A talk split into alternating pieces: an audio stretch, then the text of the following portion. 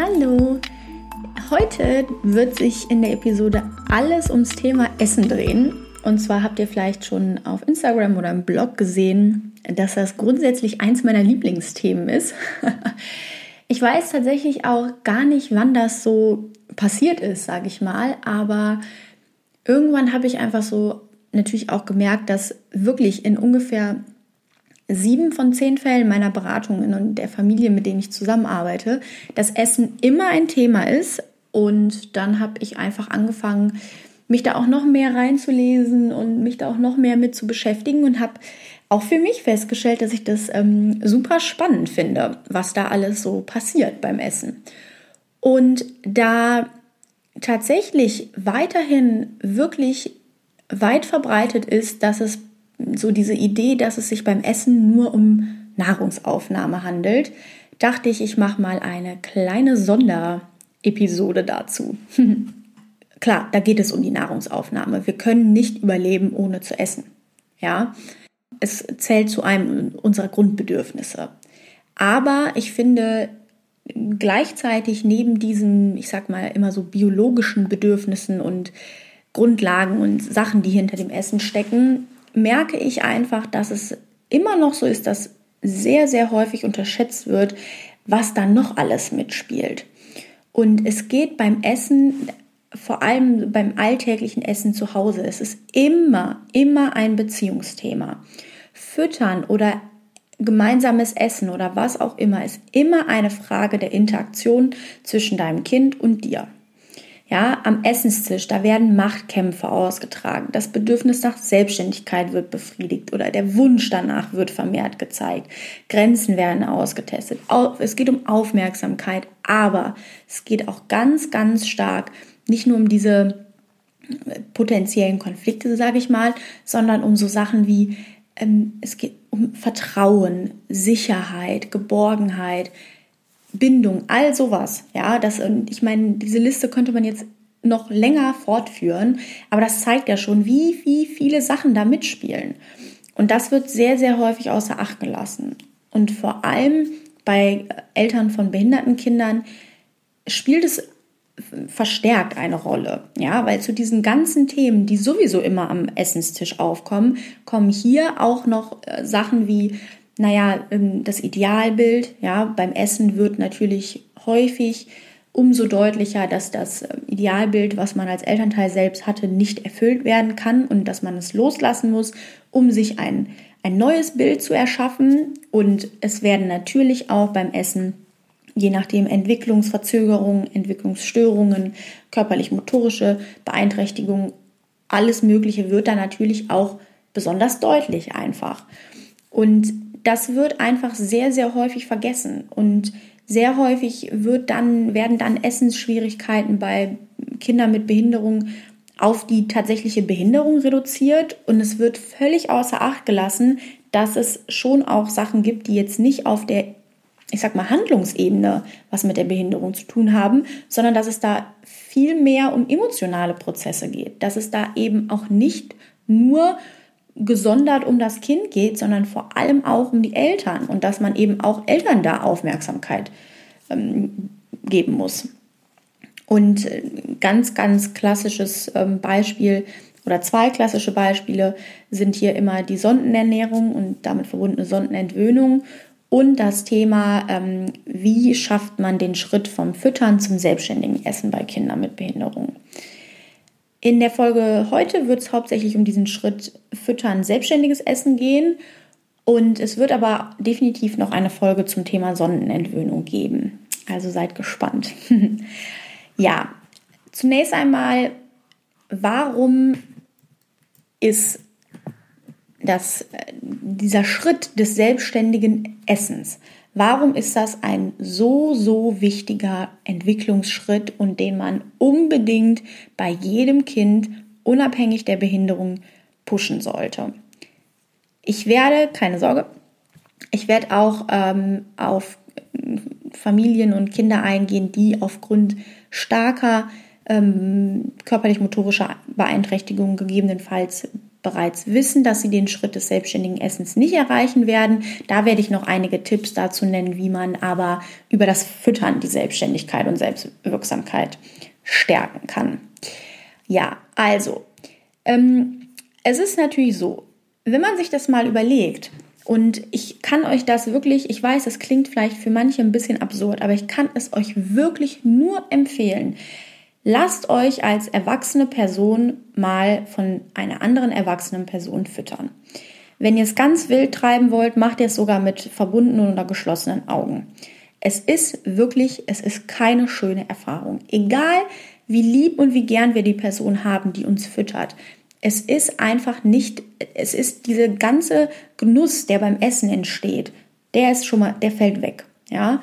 Das zweite ist, wir, man hat einen extremen Kontrollverlust. Man erlebt sich als sehr, sehr abhängig und als überhaupt nicht selbstwirksam oder selbstständig. Das ist natürlich nochmal was anderes als Erwachsener, vor allem wenn wir dieses Experiment machen. Wir wissen natürlich, wie es sich anfühlt, wenn wir selbst essen. Klar kann man jetzt sagen, das ist ja eine Erfahrung, die, das wird auch oft gesagt, dass Kinder mit Behinderung diese Erfahrungen des selbstständigen Essens ja nicht gemacht haben und es deshalb auch nicht so als Verlust erleben wahrnehmen, wenn sie gefüttert werden. Das mag zu gewissen Teilen stimmen, aber trotzdem glaubt mir, euer Kind hat nicht das Bedürfnis, ein Leben lang gefüttert zu werden. Und ich weiß, dass viele Eltern das auch, ähm, auch wissen und gar nicht böse meinen, wenn sie füttern. Ja, viele füttern einfach, weil es entweder schneller geht, angenehmer ist, sie Angst haben, dass das Kind sonst nicht genug isst. Oder aber auch, weil sie denken, naja, aufgrund ähm, motorischer Einschränkungen kann das Kind nicht selbstständig essen und so weiter und so fort. Und ich will das auch gar nicht irgendwie kritisieren. Ich will nur darauf hinweisen, dass es sich wirklich lohnen kann, da dran am Ball zu bleiben und das weiter auszuprobieren. So die größten, ja, wie soll ich sagen, also was ich am meisten höre, was mir am meisten begegnet, ist eben dieses, naja, ich füttere lieber, als dass mein Kind gar nicht isst. Das kann ich insbesondere natürlich bei Frühgeburten, aber auch bei anderen Fällen oder Hintergrundgeschichten kann man das auch sehr gut nachvollziehen. Das Erste, was ich da immer empfehle, ist, dass ihr zu einem Kinderarzt geht, dem ihr vertraut, zu dem ihr eine gute Beziehung habt, dem ihr euch wohlfühlt und mit dem klärt, welche Mengen tatsächlich dein Kind zu sich nehmen muss. Denn sehr häufig ist das weniger, als man denkt. Und dann ähm, kann es natürlich unterstützend wirken, sich auch mit, mit dieser Angst auseinanderzusetzen, über Gespräche, Beratungen, aber häufig auch einfach über dem anderen Elternteil, wenn du alleinerziehend bist, vielleicht mit Freunden oder natürlich auch immer mit Fachkräften, um auch eben herauszukristallisieren, woher diese Angst natürlich darum, dass das Kind nicht genug isst, woher die kommt und wie man damit umgehen kann, wenn man ja weiß, wie viel das Kind essen sollte, um ganz ähm, simpel ausgedrückt, um zu überleben und um den Nahrungsbedarf zu decken. Je nachdem sollte man natürlich auch ansprechen, wie viel das Kind essen sollte, um einen Gewichtsverlust zu verhindern, wenn das ein Thema bei euch ist. Ansonsten gibt es wirklich ähm, einige Tipps und Tricks, die man anwenden kann, um vom Füttern das selbstständige Essen anzubahnen. Diese ganzen Tipps, das sind äh, häufig sind schon etwas spezifischere Sachen, aber meistens geht es da auch einfach um Sachen, die ich grundsätzlich immer beim Essen empfehle. Das erste ist Essensrituale. Ja, ich Rituale sind unheimlich wichtig. Routine, Vorhersehbarkeit, Sicherheit, das sind alles Punkte und Komponenten, die für uns alle wichtig sind. Und die sind deshalb natürlich auch für dein Kind wichtig. Zu Essensritualen, da gehört sowas wie ähm, ein Tischbruch, ein fester Sitzplatz, je nachdem wie alt dein Kind ist und wie dein Kind kommuniziert, natürlich Symbole wie Metacom. Aber man kann auch mit Fotos arbeiten und, und, und. Gleichzeitig gehört für mich zum Thema Essensritual tatsächlich auch das gemeinsame Essen. Ähm, da spielen mehrere Sachen eine Rolle. Einerseits spricht man hier immer vom Modeling. Das heißt, es ist super wichtig, dass dein Kind auch sieht, wie das Essen funktioniert und im Idealfall auch bei dir, bei einer Bindungsperson. Und gleichzeitig ist es einfach etwas anderes, wenn Kinder nicht alleine essen. Ich weiß, dass das eine sehr, sehr große Herausforderung ist, wenn man das eigene Kind füttern muss und auch noch selbst essen soll. Deshalb kann man hier ein bisschen tricksen und kann das sogenannte Pseudo-Essen machen, dass ihr euch zumindest für, die, für den Moment, in dem euer Kind isst, eine kleine Portion auf den Teller macht, die ihr dann so ein bisschen pickt. Und später nehmt ihr dann eure richtige Mahlzeit zu euch. Ein weiterer ähm, wichtiger Tipp, machen die meisten natürlich schon auch, ist auf die angemessene Körperhaltung zu achten. Ja, und je nachdem natürlich ähm, sich die dementsprechenden Hilfsmittel zulegen. Wichtig ist hierbei ne, hinsichtlich Schlucken und so ein aufrechter Sitz, im Idealfall angemessene Tischhöhe, dass die Beine aufliegen, also die Füße. Und vor allem, wenn es hin, äh, in Richtung selbstständiges Essen geht, ist wirklich die Tischhöhe auch wichtig, ja, weil dein Kind kann nicht selbstständig den Löffel greifen und zum Mund führen, ähm, wenn es dafür irgendwie den Arm unheimlich weit nach oben äh, strecken muss oder wenn es zu weit weg vom Tisch sitzt und so weiter und so fort. Es bringt auch was in dem Fall, darauf zu achten, wo man den Teller positioniert. Wir neigen sehr häufig dazu, den Teller sehr nah an den Tisch ranzustellen, um natürlich Kleckereien und Sauereien zu verhindern. Aber für Kinder mit Behinderung und auch für Kinder ohne Behinderung ist das überhaupt nicht optimal, ja, weil dieser der Weg mit dem Arm und mit der Hand dann zum Teller ähm, ja sich ganz falsch anfühlt, weil es einfach zu nah am Körper ist. Ja, dann, ähm, das sind so die Vorbereitungen vom Essen ja auch ein bisschen. Und während des Essens ist es super, super wichtig, Ablenkungen zu verringern und den Kontext des Essens deutlich zu machen. Wie kann man das machen? Es wird kein Buch gelesen während des Essens, im Idealfall läuft kein Radio, keine Musik. Es sollte auf keinen Fall während des Essens ähm, gespielt werden. Ja, manche, ich erlebe es häufig, dass ähm, Kinder gefüttert werden und dann während des Fütterns ähm, mit irgendwas spielen dürfen. Das ist natürlich schlecht, weil wenn das Kind natürlich mit einem anderen Gegenstand beschäftigt ist, ist es unwahrscheinlich, dass es überhaupt Interesse am selbstständigen Essen zeigt. Deshalb rate ich davon tatsächlich wirklich immer ab. Wichtig ist dabei natürlich auch, was ich schon angesprochen habe, diese Anreize zu schaffen, dass das Kind selbstständig ist. Das macht man am besten halt auch durch sowas wie Lieblingsessen herausfinden und anbieten, die intrinsische Motivation steigern, aber auch das Kind mit Essen spielen lassen. Ich kann es nur, ich habe da nur positive Erfahrungen mitgemacht, dass man Spiele essen in den regelmäßig in den Alltag einbaut. Ja, sucht euch Lebensmittel aus, die ihr eurem Kind zum Spielen anbieten könnt und sei, es mag sein, dass euer Kind am Anfang null Interesse daran zeigt, aber das wird kommen. Und das ist eine unheimliche Bereicherung für Kinder, nicht nur hinsichtlich des Essens, sondern auch Themen wie Körperwahrnehmung, Tiefensensibilität. Das ist sehr, das ist super, super wichtig und auch so die, diese Erfahrung, etwas selbst zu entdecken und selbst zu schaffen. Und es steigert auch nicht nur das Interesse am Essen, sondern im Generellen die Explorationsfähigkeiten, das Interesse daran. Mm.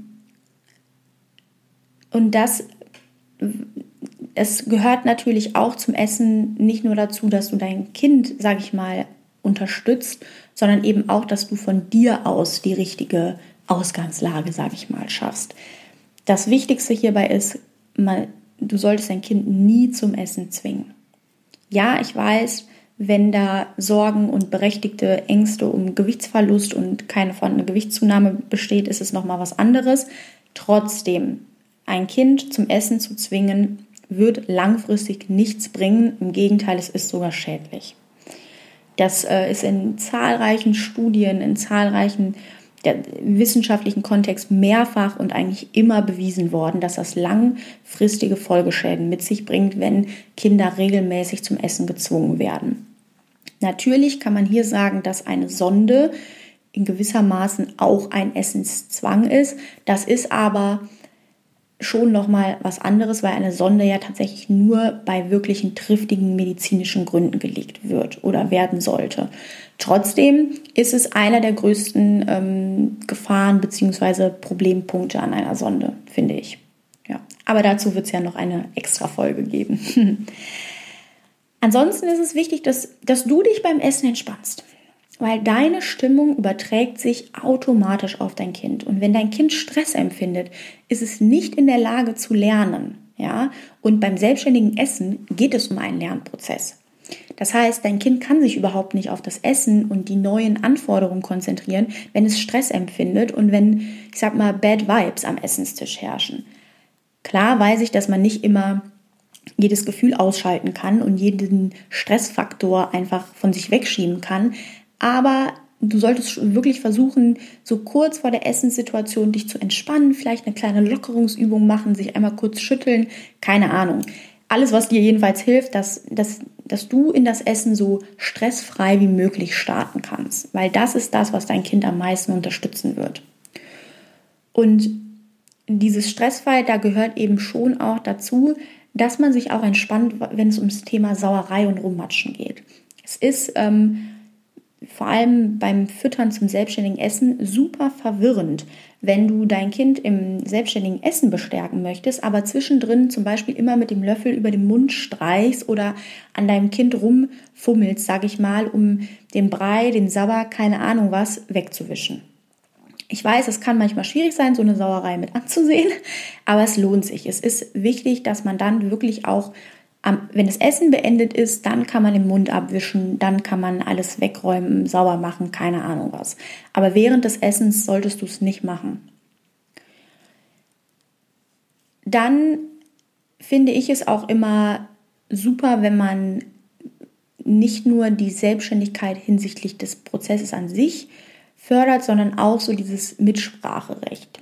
Und zum Beispiel, wenn es irgendwie zum Nachtisch einen Joghurt gibt, stell immer zwei verschiedene Sorten vor deinem Kind auf den Tisch und frag, welchen Joghurt es möchte. Und dein Kind wird dir auf jeden Fall irgendein Signal geben, sei es nur ein kurzer Blick zu einem der Joghurts oder mit der Hand drauf zeigen oder lautieren, was auch immer.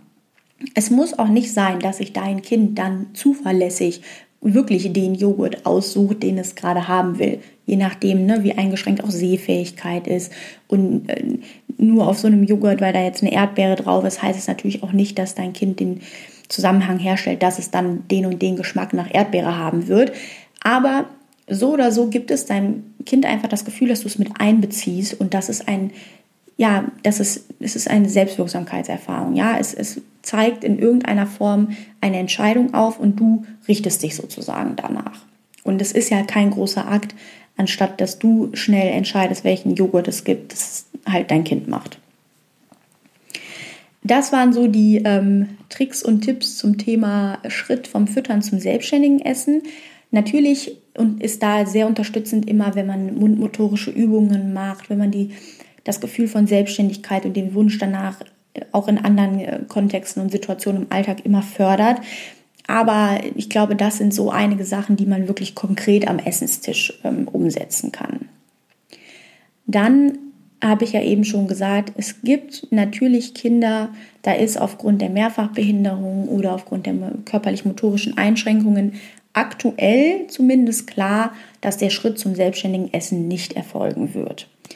Wie kann man jetzt das Füttern, ich sag mal, in Richtung Selbstwirksamkeit und Freiheit und entspannt gestalten? Das kann man durch Interaktion machen. Da geht es wirklich nur um die Beziehung und die Interaktion zwischen dir und deinem Kind. Das erste ist, was ich ganz wichtig finde, was sehr häufig vergessen wird, ist Blickkontakt aufbauen. Natürlich jetzt nicht, ähm, es gibt vereinzelt Kinder, für die ist Blickkontakt überfordernd. Ja, da gibt es Ausnahmen, aber du hast ja ein Gefühl dafür, ob dein Kind es grundsätzlich mag, wenn du Blickkontakt aufbaust oder nicht.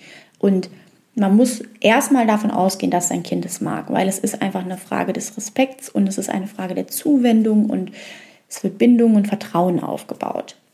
Dann ist es wichtig, dass das Nahrungsangebot variiert wird. Ja, egal ob ein Kind gefüttert wird oder nicht, es hat nicht immer Lust, immer dasselbe zu essen. Auch hier gilt, Ausnahme sind, ist selektives Essverhalten, das habe ich in einer anderen Folge und einem Blogpost schon erklärt, aber grundsätzlich solltest du das Nahrungsangebot einfach variieren. Dann kommt hinzu, ganz relativ simple Sachen, zu angemessenen Zeiten füttern. Ja, nicht immer im Halbstundentakt oder mitten in der Nacht oder sonstiges, sondern zu den Zeiten füttern, zu denen wir du selbst auch essen wollen würdest, beziehungsweise zu den Zeiten, die an das Alter und den Entwicklungsstand deines Kindes angemessen sind.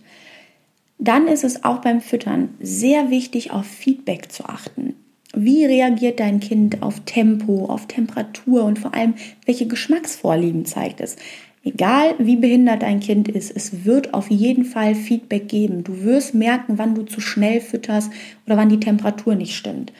Häufiges ähm, Zeichen hierfür ist äh, Zunge rausstrecken, ja, den Löffel wegschieben, Gesicht wegdrehen, Körper wegdrehen, einfach nur Abwehr zeigen, sei sie noch so gering, sage ich mal können sehr, sehr häufige Zeichen nicht mal unbedingt dafür sein, dass ein Kind keinen Hunger hat, das gibt es natürlich auch, aber eben auch dafür, dass du einfach zu schnell bist oder das Essen zu heiß, zu kalt. Deshalb lohnt es sich immer da wirklich auch verstärkt darauf zu achten.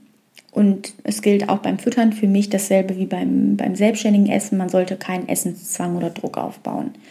Und ich weiß, dass du all diese Sachen, genau wie jedes andere Elternteil, nie absichtlich machen würdest. Aber ich weiß aus eigener Erfahrung, dass man manchmal einfach, ja, im Alltag es ist trubelig, es ist stressig, das Essen muss schnell gehen und man tendiert einfach dazu, schnell zu füttern.